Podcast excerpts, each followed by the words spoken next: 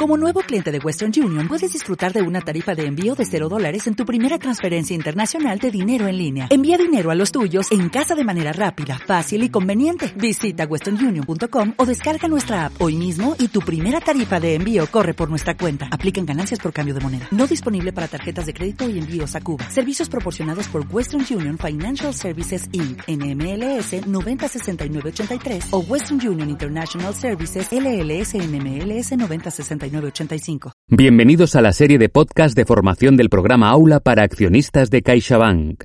Hoy, nuevo contexto económico, datos en tiempo real. Bienvenidos a la segunda temporada de Formación Financiera Aula, la serie de podcast de formación para accionistas de CaixaBank, donde compartiremos toda la información para estar al día sobre los temas más actuales de finanzas de inversión. Soy Josep Lob, responsable del programa de formación para accionistas en CaixaBank. Empezamos. Podcast Programa Aula. Hoy estamos con Uriol Aspax, director de Economía Española en CaixaBank Research. Uriol es experto en macroeconomía y mercados financieros, doctor en economía por la London School of Economics y con una larga trayectoria en el ámbito formativo. También ha publicado artículos en revistas académicas internacionales de reconocido prestigio. En esta ocasión ha venido a hablar con nosotros sobre el nuevo contexto económico que estamos viviendo y el papel protagonista que tienen los datos en él. Bienvenido, Uriol. Gracias por estar aquí. Gracias, Josep. Tengo con muchas ganas de aportar mi visión sobre el nuevo contexto económico en el cual nos encontramos y estoy encantado de sumar un capítulo más al podcast Formación Financiera Aula. Así me gusta. Te veo preparado para el programa. Mira, me gustaría empezar por una cuestión que supongo que muchos de nosotros oímos en todas partes últimamente, en tertulias, foros o mesas redondas. Nos encontramos en un cambio de paradigma en las fuentes de información y tenemos dudas sobre todo lo que puede suponer esto en el ámbito económico. Muy interesante la cuestión que planteas, Josep. Debemos tener en cuenta que por primera vez en la historia podemos analizar el contexto económico utilizando información nueva, información que no teníamos. Muchos de los indicadores que utilizamos ahora no los teníamos hace un par de años. Si me permites, Josep, citaré a The Economist, que hace unos meses decía que la economía está a las puertas de una revolución. ¿Eso quiere decir que se avecinan grandes cambios? ¿Cómo podemos prepararnos para abordarlos? Primero de todo, es importante entender en qué consistirá esta revolución. Los indicadores en tiempo real suponen ya, a día de hoy, una revolución porque nos permiten mirar la economía de una manera distinta. Tenemos una nueva capacidad para seguir la actividad económica en tiempo real. Y el catalizador de todo esto ha sido, sin duda, la pandemia. ¿La pandemia? ¿Qué tiene que ver con los datos en tiempo real? Es más, no creo que la pandemia haya impactado positivamente en el ámbito económico precisamente.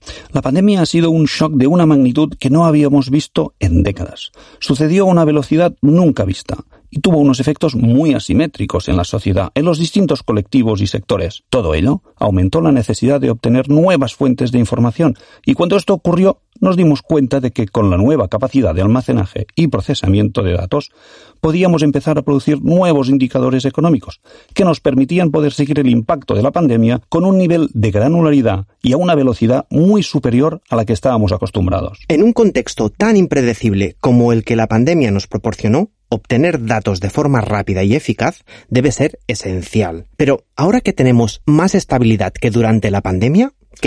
Pues esto, Josep, debería permitir tomar decisiones mucho mejores, tanto para los gestores públicos como a nivel empresarial e incluso para las propias familias. El disponer de mayor información y disponer antes de ella debe acabar dando un beneficio para el conjunto de la sociedad.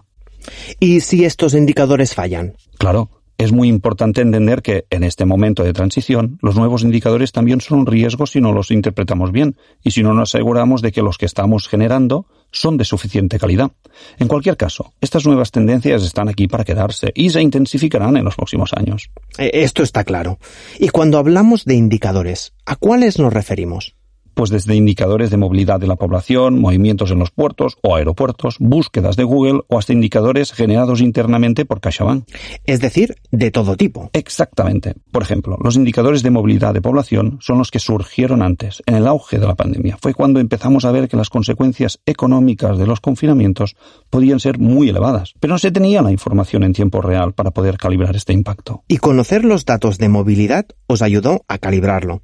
Ya veo la relación debe ser muy útil para vosotros a la hora de poder sacar conclusiones. Totalmente. Nos ayudó a calibrar el distinto impacto de las distintas medidas de confinamiento que se implementaron en todos los países. Por ejemplo, uno de los países donde más cayó la movilidad fue en España. Después pudimos ver que también en España fue uno de los países donde más cayó la actividad económica, ya que las medidas de confinamiento habían sido especialmente severas. ¿Y estos indicadores aún os siguen sirviendo y los seguís utilizando? Interesante pregunta, Josep. La calidad de estos indicadores se ha ido deteriorando a lo largo del tiempo, si los queremos interpretar como medida de evolución de la actividad. ¿Por qué?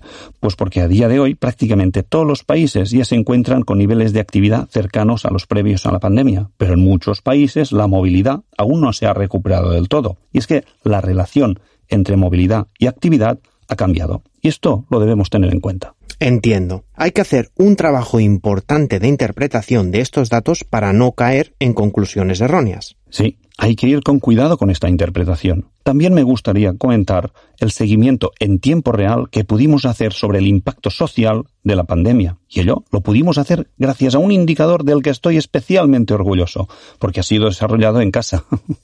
Lo habéis creado en CaixaBank Research. Se debe necesitar mucho volumen de datos para ello, ¿no? Eso es, eso es. Se trata del primer monitor a nivel mundial que permite seguir la desigualdad en tiempo real. Y esto ha sido reconocido por publicaciones a nivel mundial de primera línea. ¿Y qué es lo que os ha explicado este indicador? La desigualdad debe haber aumentado significativamente después de la pandemia, imagino. Según el índice de Gini, el índice de referencia para seguir la evolución de la desigualdad, en los primeros meses de la pandemia la desigualdad aumentó abruptamente, más de 10 puntos. Después de esta fuerte subida, hemos visto que en los últimos trimestres se ha ido recuperando de manera importante gracias a la mejora del mercado laboral. Y a día de hoy vemos en los resultados que el nivel de desigualdad ya es igual al que teníamos antes de la pandemia. ¿Y sabéis a qué sectores de la sociedad afectó más o menos? Eso mismo te quería comentar, Josep. Una de las grandes ventajas de estos datos es que nos permite un nivel de granularidad muy superior a los que estamos acostumbrados. Es por ello por lo que más allá de la evolución general, también podemos analizar los niveles de desigualdad en los distintos colectivos. Y vimos que tenía un impacto especialmente alto en los jóvenes, en las personas nacidas fuera de España y en las mujeres. ¿Y podemos decir que estamos entrando en un periodo de recuperación? Aunque este año iba a ser el año de la recuperación, nos hemos encontrado con dos nuevos shocks totalmente inesperados. Por un lado, el nivel de congestión en los principales puertos del mundo. Este aumentó significativamente con la pandemia, porque con los confinamientos muchos tuvieron que cerrar. Pero como el nivel de demanda también cayó, las consecuencias fueron relativamente pequeñas. Pero ahora que la demanda en los países desarrollados se ha despertado, el consumo ha aumentado y se generan tensiones importantes en el comercio global. Los famosos cuellos de botella. El capítulo 2 de esta temporada, con Claudia Canals, lo dedicamos precisamente a ello. Y entonces, ¿cuál es el segundo shock? Pues sin duda, es el estallido de la guerra en Ucrania, y es muy difícil prever el impacto de una guerra, y aún más prever cómo va a evolucionar. Es por ello que uno de los índices nuevos que estamos utilizando es el índice de incertidumbre económica, creado por profesores de Stanford. Muy interesante. ¿Y, en qué consiste? Se trata de un algoritmo que lee en redes sociales y en los principales medios de países el número de palabras que aparecen cada día relacionadas con la incertidumbre económica. Lo que vieron es que existe una relación muy directa entre estas menciones y la actividad económica. Claro, tiene todo el sentido. Y volviendo un poco al punto anterior, quería preguntarte si tenéis algún indicador relacionado con la inflación, porque nos iría muy bien saber si en el futuro bajará. La presión en los precios es una cuestión que nos preocupa a todos. La fuerza de las presiones inflacionistas ha ido subiendo los últimos meses y nos ha ido sorprendiendo a todos cada mes. Lo que estamos analizando con especial atención son los efectos indirectos. A, ver, ¿qué quieres decir con los efectos indirectos? Esto es ¿Hasta qué punto el alza de precios en estos bienes que sufren de forma directa los shocks se está generalizando a todos los bienes de consumo? En un mundo tan interrelacionado es inevitable que cada vez las consecuencias se generalicen en más bienes. ¿Es eso cierto? Exactamente, es así, Josep. Se está generalizando de forma pronunciada. La proporción de bienes cuyos precios no ha aumentado cada vez es más pequeña.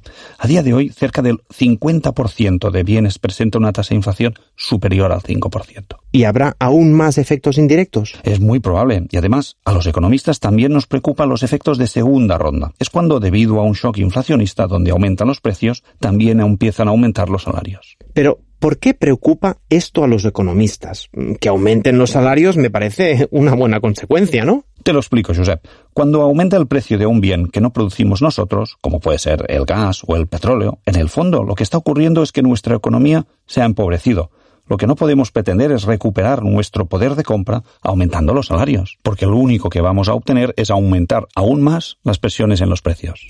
La verdad es que no te acabo de entender muy bien. Entonces, ¿cómo se pretende ayudar a reducir el shock que estamos sufriendo? No quiero que se me malinterprete esta reflexión. Debemos, entre todos, buscar mecanismos para repartirnos entre toda la sociedad de la forma lo más equitativamente posible el shock que estamos sufriendo. Pero sí que, si viéramos alzas salariales pronunciadas y generalizadas, eso indicaría que las tendencias inflacionistas serían aún más persistentes. ¿También hacéis un seguimiento en tiempo real de estos efectos de segunda ronda? Sí, sí. Seguimos en tiempo real el crecimiento de los ingresos salariales de los clientes de CaixaBank. Estos son representativos ah, del conjunto de la población y nos permite conocer lo que está pasando en la totalidad de la población. Interesante. Y ya para ir acabando, hay un asunto que me interesa personalmente. Hace pocos meses se esperaba que el aumento de tipos de interés sería gradual. Uriol, ¿se sigue esperando esto?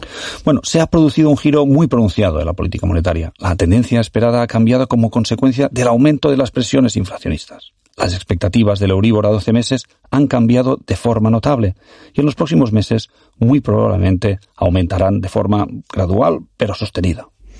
Pues estaremos muy atentos a cómo va evolucionando todo. Muchísimas gracias, Uriol. Me ha parecido una charla de lo más interesante y necesaria. Se nota que tienes un dominio impresionante del tema y puedo dar por respondidas todas mis preguntas. Sí, qué bien. Me alegro mucho de que esta haya sido tu impresión. Espero que todos hayamos disfrutado este rato y haber podido acercar la audiencia también a este nuevo contexto económico que estamos viviendo. Gracias de nuevo y espero que nos podamos ver pronto otra vez para seguir profundizando en las posibilidades que los datos en tiempo real. Hasta aquí este capítulo del podcast Formación Financiera Aula. Hasta pronto.